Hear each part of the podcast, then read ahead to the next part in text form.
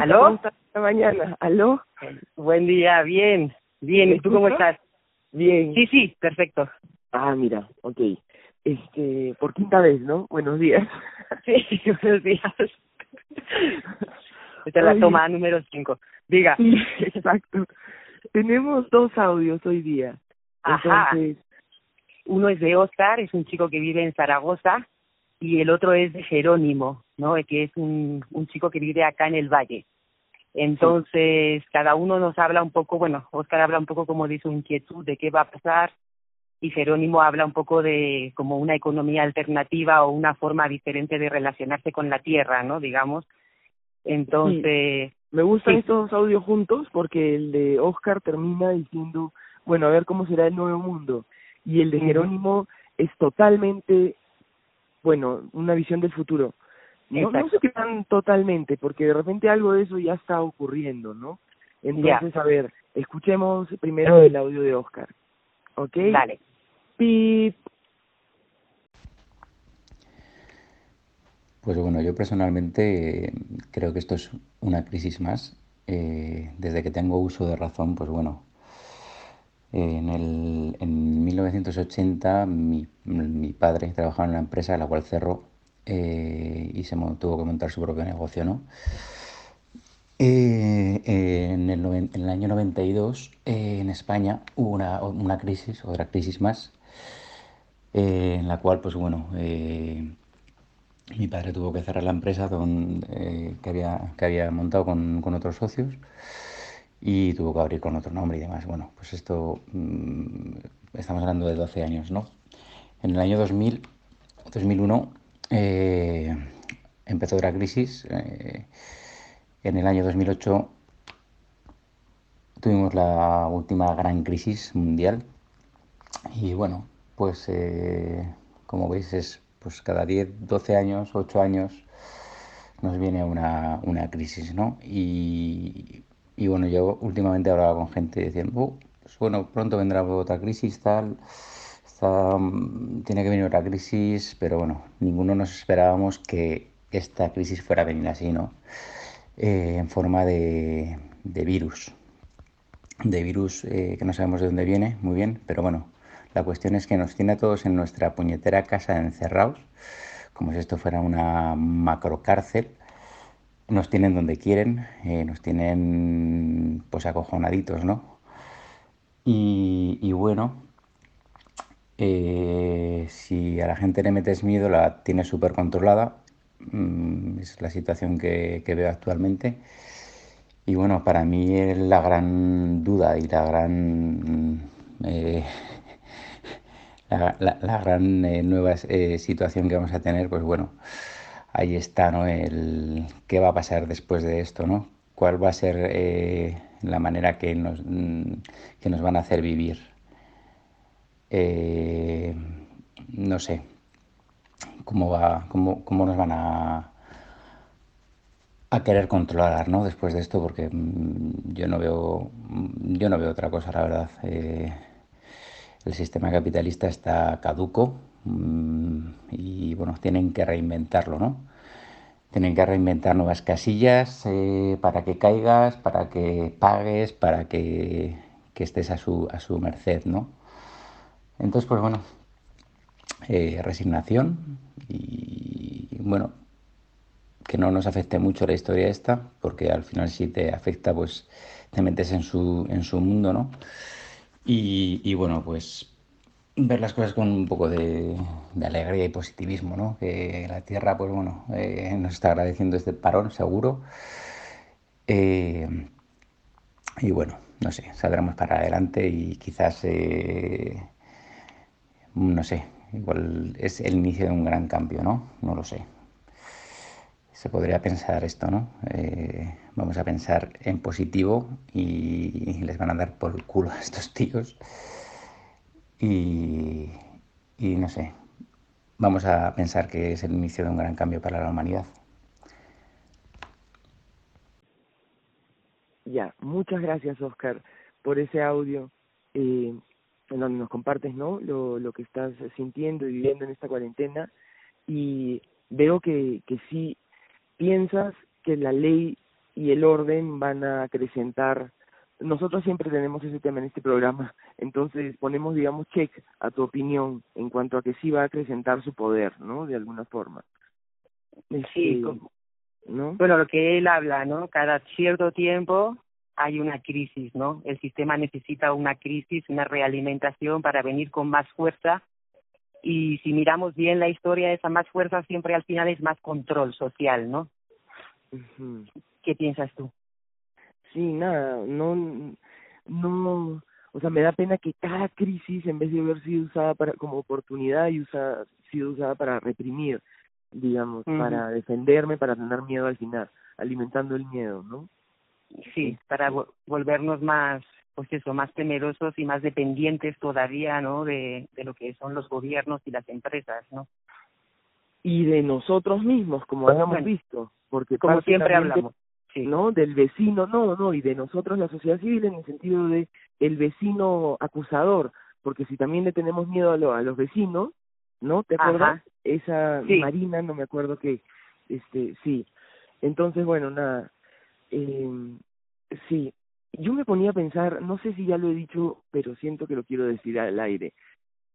Tengo permiso, Emma, para actuar 185 veces ya sabemos ese número que significa, ¿no? En defensa versus salud.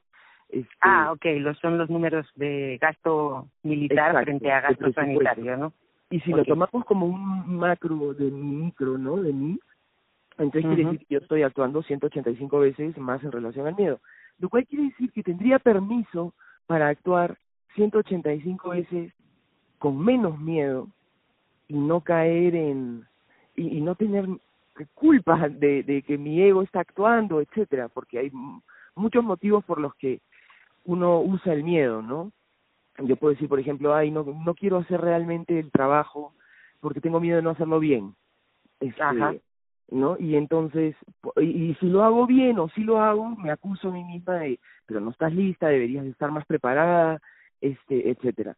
Entonces, yo podría hacer las cosas con 185 veces menos miedo y no decir que es por exceso de ego y que me estoy atreviendo a hacer algo para lo que no estoy preparada. No sé si me dejo entender.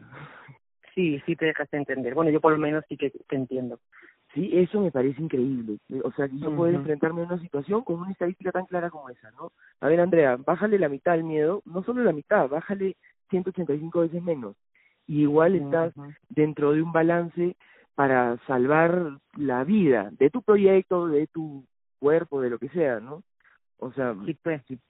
entonces nada, eso me pareció, no sé por qué lo he venido acá a, tocar cuando no tiene nada que ver con lo que nos estaba hablando cariñosamente Oscar, pero bueno. Sí, sí tiene que este ver porque él habla también de eso, ¿no? De que del miedo, ¿no? De que nos tienen aquí asustados. Claro, eso, eso, ¿no? Si la sociedad, si nosotros tuviéramos 185 veces menos miedo, que de repente lograríamos hacer lo que nos plantea Jerónimo y mucho más, ¿no? Exacto. Entonces, a ver, escuchemos el audio de Jerónimo. Sí, vamos a darle paso. Ya. Sí. Hola, me llamo Jerónimo Kukling, vivo en Huambutío, Cusco, al, al principito de la carretera del Valle Sagrado, estamos en el kilómetro 2. Acá viviendo ya cinco años, y a través de mi camino he conocido unos hermanos con los cuales estamos formando lo que llamamos el corredor de la alquimia verde. Andrea, que tiene su increíble terreno en el kilómetro 22 de la carretera Valle Sagrado, la hacienda eh, donde yo vivo es el, es el 2, después viene Andrea, después está Alejandro en Taray, kilómetro 31 aproximadamente pues está paralelo a la carretera del valle. Y después está Ana, que actualmente está viviendo por Urubamba, eso es kilómetro 69, porque está un poco más, al, más allá de Urubamba, un poquito más hacia Ollanta. Y sí, nosotros hemos este, tenemos este concepto, ¿no? y es interesante porque comienza con, con, la hacienda en el 2, Jerónimo, y después Andrea y Alejandro y Ana, las tres As, o sea que nuestro corredor verde, se llama Ja, Y Ja, ¿por qué? Porque traemos, el tema es traer alegría, traer alegría al cuarto chakra, el cuarto chakra que es energía verde, nuestro carburador entre la tierra, la madre tierra y el Padre cielo y cómo expresamos nuestra existencia con energía de alegría. Y por eso creo que se llama Ja, las cosas nunca son coincidentes. Eh, y nos llamamos el, corredor de la energía verde eh, porque de la alquimia verde, porque la alquimia personal se trata de de hacer un cambio, un cambio muy fuerte dentro de nosotros cuando decidimos ya no ser lo que hemos sido, que no tiene mucha resonancia de munay o de alegría o de amor en nuestro corazón, en nuestra energía verde, ¿cómo, cómo, cómo hacemos un, salto cuántico eh, a cambiar eso? Los queros lo llaman el pachacuti, el gran cambio, que es lo que ahorita colectivamente tenemos que hacer, un gran cambio, un pachacuti para trascender nuestro predicamento actual. Y todo eso parte de nuestro propio cambio, de los cambios individuales. Los queros hablan de las semillas. Bueno, muchas escrituras hablan de semillas, de que van a tomar, bueno, inclusive se habla de 144 mil semillas para cambiar el colectivo. Entonces, en el corredor de la alquimia verde queremos darte herramientas para que, para que,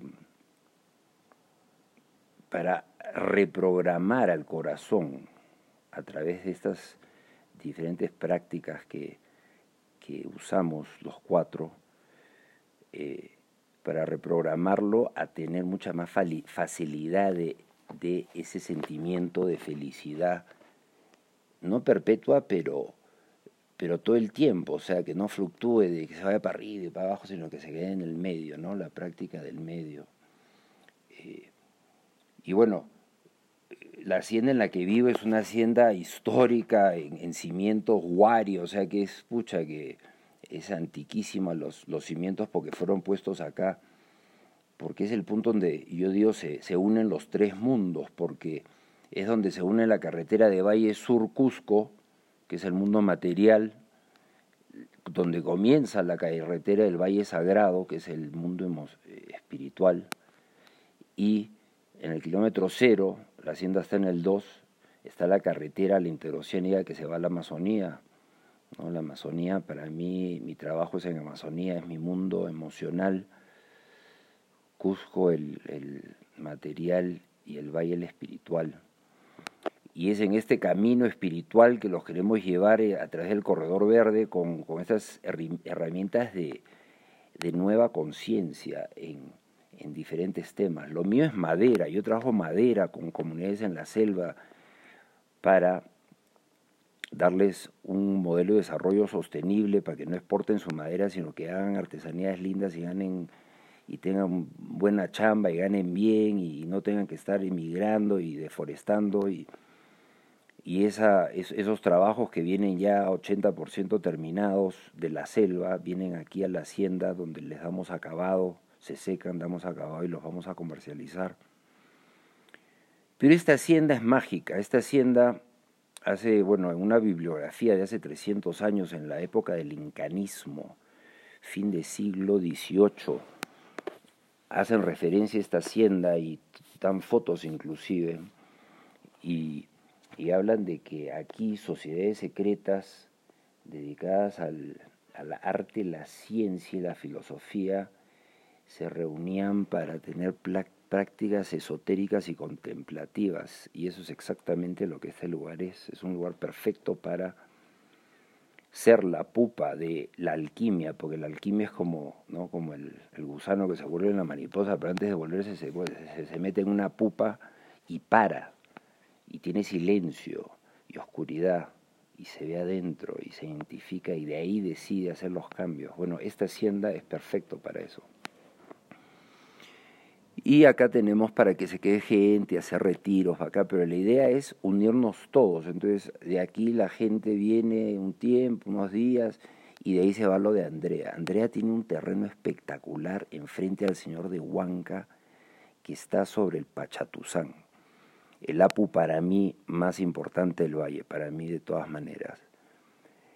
Y, y, su, y su terreno está enfrente, y su terreno tiene todos los juguetes, porque tiene, tiene un laberinto como el de Chartres, tiene, tiene una maloca increíble, un tipi, una casita en el río, pucha, bueno, increíble. Y, y Andrea sabe cosas increíbles, eh, y, pero ella está enfocada también un poco más en mujeres y, y en hacer eh, retiros de, de, la sangre menstrual y de y, está conectada con, con, muchos otros temas y tiene una sabiduría increíble y la conozco ella desde, desde el principito que estuve acá por el valle y, y, bueno, nos queremos mucho y, bueno, no sé cómo se armarían la, las cosas y serían unos días acá, unos días allá, pero sí, Andrea tiene un lugar espectacular.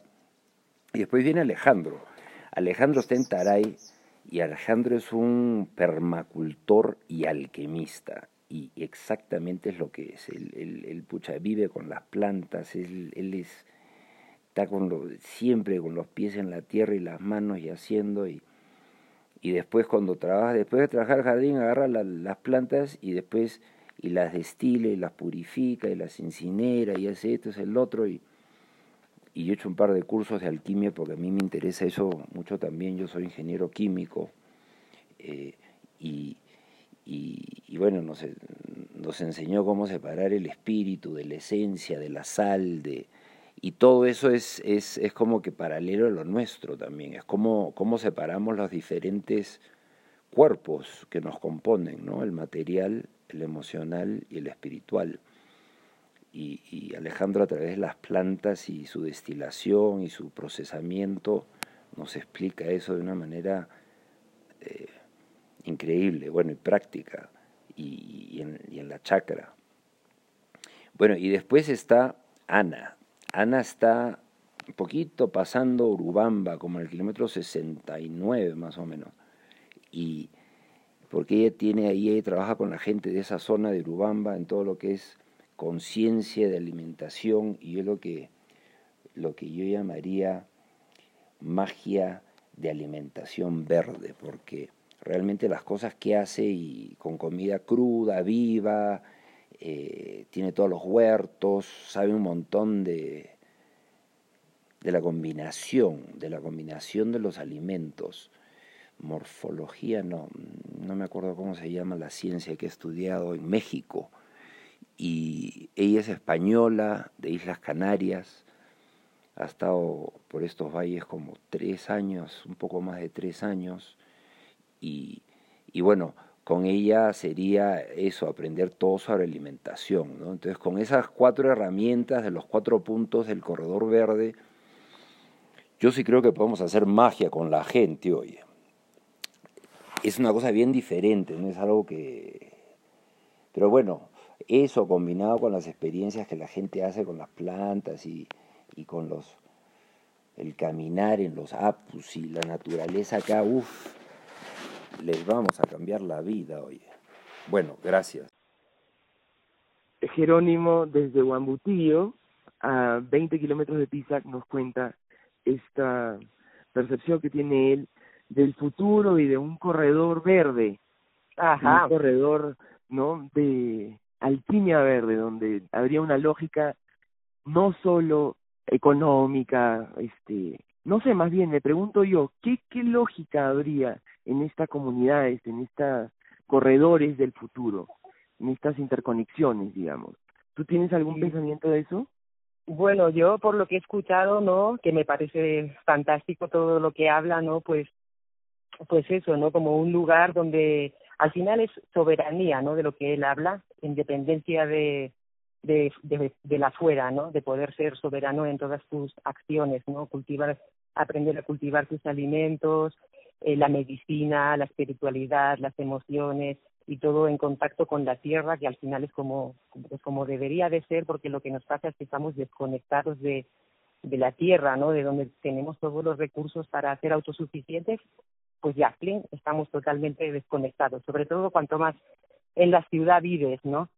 Entonces, es una, es un buen, me parece un proyecto bien lindo, ¿no? Del que habla Jerónimo y bien chévere, como lo que yo entiendo, pues eso, ¿no? Para empezar a llevar gente y pues eso, como habla él, ¿no? Donde el Alex aprende así, Alejandro, aprender un poco de permacultura, pues donde Andrea, que eres tú, hace aprender un poco más la parte espiritual, donde está él a lo mejor más a trabajar lo que es la madera, la construcción, no sé.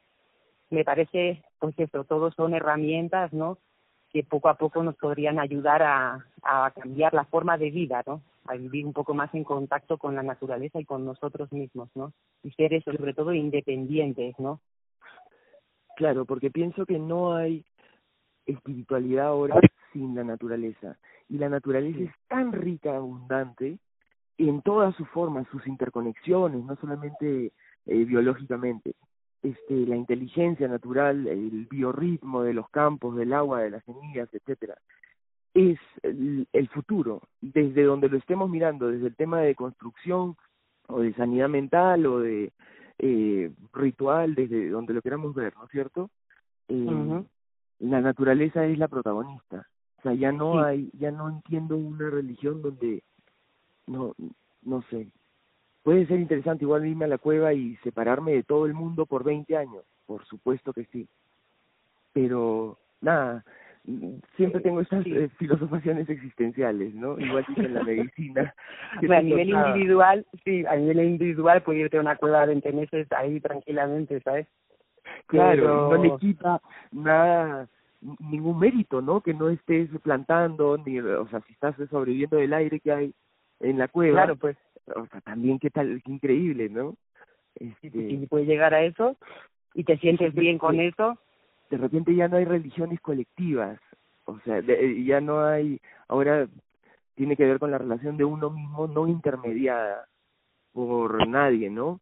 Este, es tú con la tierra, tú contigo mismo, con tu cuerpo, con tu mente. Este, y ya no, no pues hay menos dogma de repente habrá en el futuro pero bueno no sé.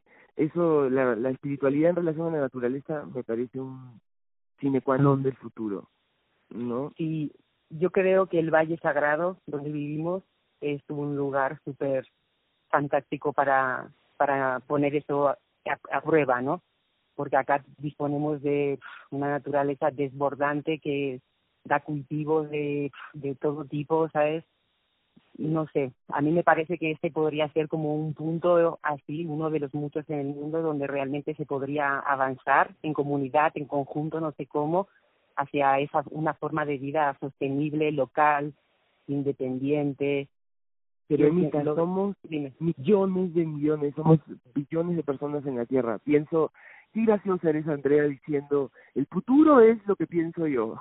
Y lo que pienso yo, mi pueblo lo comparte acá en Pisa, que entonces somos como la punta de la flecha.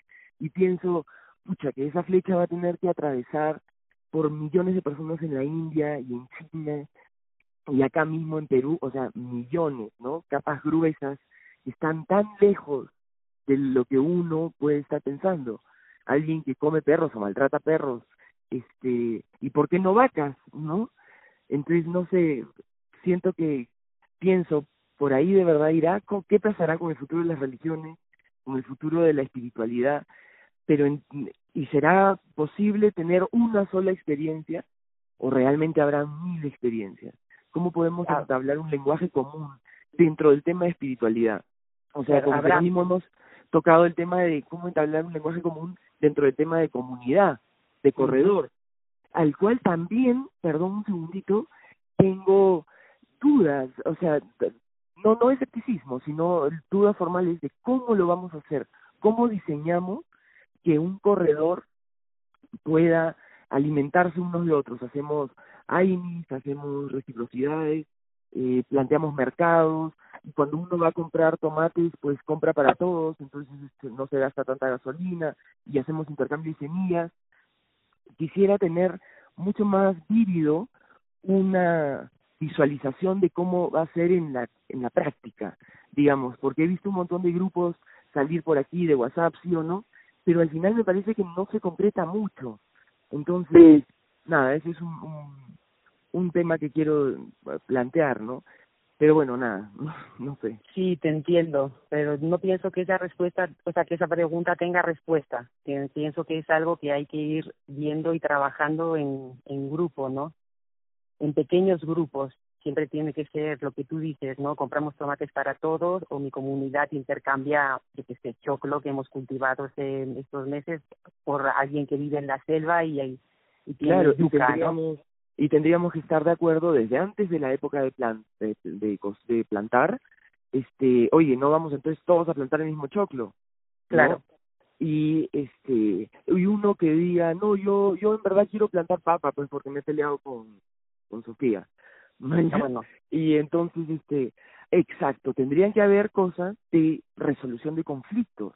O sea, prevención y resolución de conflictos y eso ser mirado no desde el bypassing de, ay, pero ni pienses en el conflicto porque puede a surgir. No, vamos a tener que... Tiene que estar, claro. Exacto, vamos a tener que humildemente con los pies en la tierra mirar cómo es la realidad y hacer un diseño en base a lo que es la realidad, no a cómo debería de ser. Eso tendría que ser la nueva política, la nueva forma de política, como hablábamos en otro programa, que los científicos pueden decir esto y lo otro, pero la decisión está en la política y la política está corrompida, pues sería como una nueva política, ¿no? De, resolución de conflictos, ¿no? Claro, pero entonces sí tenemos que rescatar cosas para comenzar del viejo paradigma.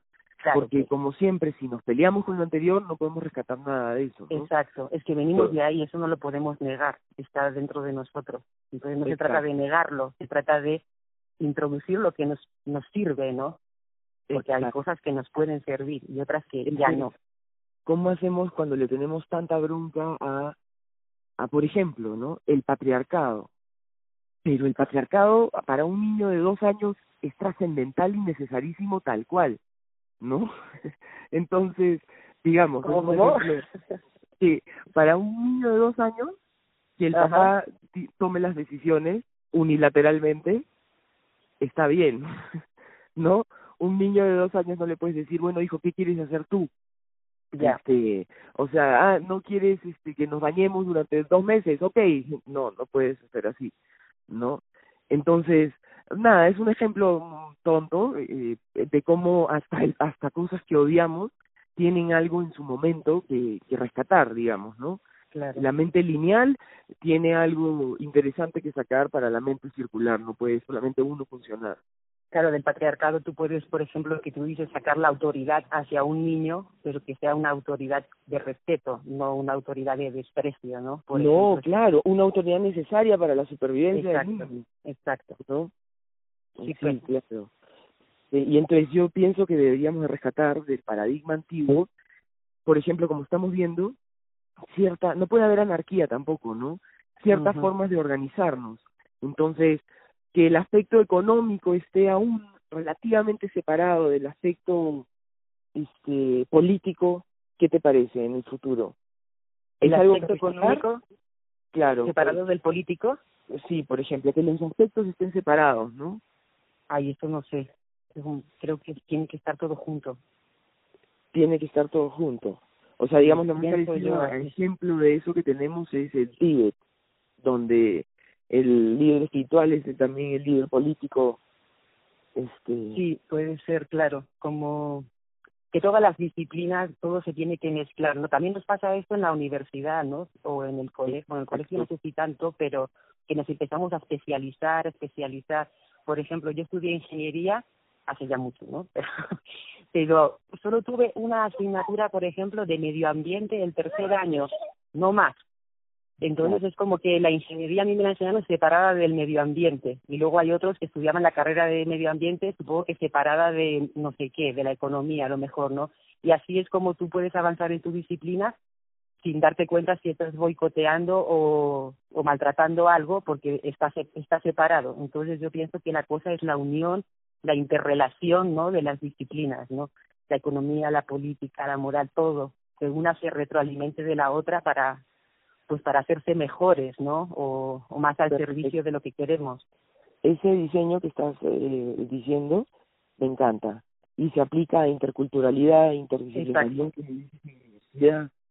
perfectamente se puede hacer a, a proyectos políticos o conjuntos como una nación es y bueno en algún momento ya pondremos también eso en debates y la separación también de países al igual que estamos hablando este es positiva o negativa. De repente sí es necesario mantener igual una de repente una soberanía nacional pero la interrelación entre todos los países tiene que ser muchísimo mayor mhm claro. No los compromisos entre ellos. Es, es además es todo, todo tan análogo que tanto puede un país tener un compromiso con otros. Es igual de análogo que qué tanto yo Andrea puedo tener un compromiso con otros humanos. Y si esos otros son mis amigos hay una posibilidad. Pero si esos otros además son mis enemigos entonces tiene que cambiar toda una percepción de cómo nos vemos en conjunto. O sea lo individual y lo lo local y lo global cómo se van a relacionar esos dos Ajá, sí. Sí, sea, si ahí tenemos que ir, pues, ¿no? Hacia intentar resolver estos, estas cosas que nos surgen ahora, ¿no? Pero así en el momento, ¿no? Como yo siento también que pensar muy así a lo grande y a mucho tiempo tampoco va a servir porque las cosas cambian conti continuamente, entonces como ir trabajando poquito a poquito sobre lo que va surgiendo, cómo lo resolvemos ya, sí, vale, entonces por acá, cómo resolvemos ahora por acá. Y así, sí, pero, pero es que habrían diferentes respuestas a cómo resolvemos. Si yo soy un militar en alto rango o si estoy dentro del Congreso de algún lugar, me imagino que tienen que pensarlo más que tú y yo, Emita, para hacer este programa. ¿No? Sí, pues. O sea, entonces... Ya, pero no sé, claro, ellos pertenecerían a otra comunidad que ya veríamos a ver si nos relacionamos con ellos o Pero no, a los tenemos militares. que, pues, ¿ves? Tendríamos que- Bueno, tampoco estamos obligados, ¿no? Yo qué sé, depende, ¿no? La comunidad mala, pues chao, pues, ¿no? Ajá. O bueno, volverla buena con nuestra participación. Exacto, o intentar buscar una vía de comunicación, claro. Como presupuestos participativos, donde la gente decide a dónde se va el presupuesto, por ejemplo. O sea, eso es lo que digo. Alguien tiene que diseñar todo esto. Y quien está en el poder ahorita no lo va a diseñar. Entonces, yo sé que con una llamada no, tampoco nosotros estamos diseñando mucho. Pero me pregunto, ¿quién? ¿A quién le toca? Bueno, a los líderes naturales regresamos como a, a digamos, a, a miles de años de, de humanidad. Este, ¿no? Yo creo que sí, algo así, como líderes naturales de pequeña escala y de ahí, pues ellos como que son los que se relacionan a más escala y se construyen como escalas más grandes. Pero para mí, siempre partiendo de, de abajo. pequeñito, ¿no? De lo que nos interesa a los que estamos aquí ahora en tantos kilómetros. Y luego otros que lo mismo. Y de ahí ir conversando en así, a pequeño, ¿no? Bueno, no sé, igual es una Sí, sí, ilusión, sí, pero, pero poco a poco, pues. Una vez más, este, nuestra llamada me está aclarando mis propias dudas, ¿no? Sobre liderazgo, Primero. sobre el futuro. Primero. ¿qué quiero yo? Y según lo que yo quiero o lo que yo siento, me junto con las personas acordes, que también va a haber conflictos entre esas, pero ya por lo menos hay algo común. Y de ahí Sí. me voy relacionando con otros grupos común y de ahí, de ahí, de ahí, de ahí. Algo así, pues, ¿no? Ok, O sea, tiene que ser fractal, orgánico y desde abajo. Sí, exacto. Y fluyente. Me encanta. Incluyente, perdón, ¿qué dijiste? Fluyente, que fluya. Incluyente. Ajá. Ok, qué bonito, ¿ah? Muchas gracias, Sí, ojalá. Sí. un montón de cosas. Gracias a ti, Andrea, como siempre. ¿Ya? Un abrazo a nuestros dos colaboradores, eh, bueno, Sí. de este programa, porque Sí. estamos viendo ahí quién quiere colaborar mm, de una forma más mm, permanente, digamos, ¿no? Ajá. Entonces, invitados a invitarse ustedes también. Por supuesto, todo el mundo, todo el mundo está invitado a participar y a expresarse sobre lo que Sí. sienta. Perfecto.